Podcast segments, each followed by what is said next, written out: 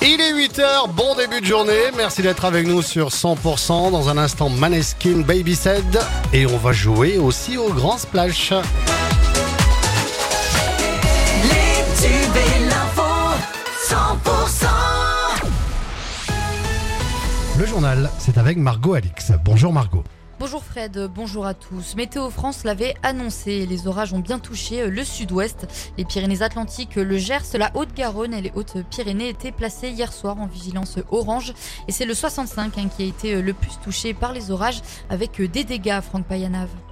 Oui, tout d'abord dans les Pyrénées où l'orage est arrivé d'Espagne avec cette coulée de boue au niveau du lac d'Estaing qui coupe depuis hier soir la D103. Quelques kilomètres à l'est, la station de Cotteret a vu son gave se transformer en torrent avec un fort débit pendant de longues minutes. Un peu plus au nord, à Bagnères de Bigorre, plusieurs centimètres d'eau ont été relevés dans les rues du centre-ville, rendant compliquée la circulation des automobilistes en fin de journée. Il faut dire qu'on a mesuré 25 mm d'eau tombée en une heure aux stations de Tournaille, Lucin-Sauveur ou encore Cotteret. Mais bonne nouvelle aujourd'hui de la part de Météo France, aucune pluie n'est annoncée. Et en moins d'une heure, 80 mm de pluie sont tombés euh, hier soir à Bagnères de Bigorre.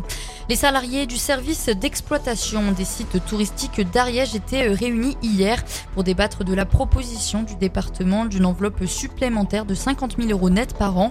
Ils estiment cette somme insuffisante et demandent une réévaluation à la direction au risque de poursuivre leur mouvement de grève. Suite aux émeutes après euh, la mort de Naël tué par un policier, quatre émeutiers de la cité de Chaume confondus par des vidéos sont jugés aujourd'hui en comparution euh, immédiate.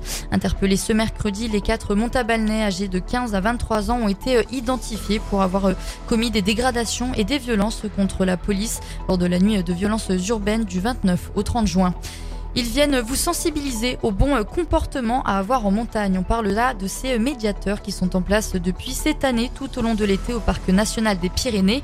Six médiateurs par équipe de deux qui interviennent le long des sentiers sur le Béarn, la vallée des Gaves et la vallée d'Or. Le Parc national des Pyrénées a en fait créé ces postes en partant d'un constat partagé avec les acteurs de la montagne sur la hausse de fréquentation du site et la, diversification des publics qui peut entraîner certains problèmes avec les éleveurs par exemple.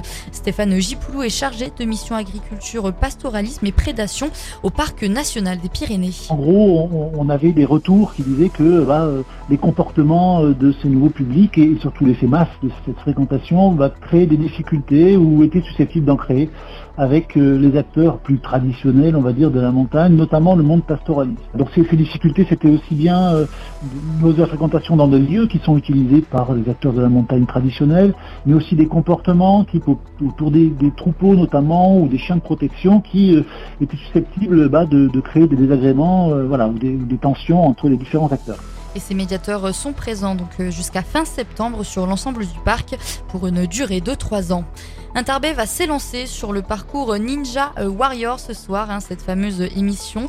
Enzo Di Caro, 20 ans, sera en prime time sur TF1 au départ du parcours. Habitué des sensations fortes, il est l'un des meilleurs pratiquants au monde du DOT, cette discipline hein, qui consiste à se jeter à l'eau depuis des hauteurs importantes en simulant un plat à haute vitesse.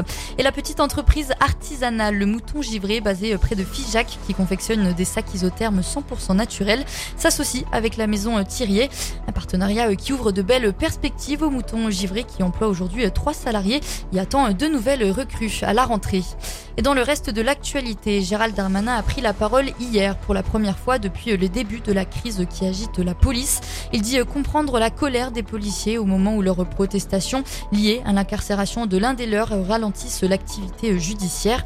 Pour rappel, un de leurs collègues marseillais de la BAC est soupçonné de violence sur un jeune homme lors d'une intervention pendant les émeutes qui se sont produites début juillet.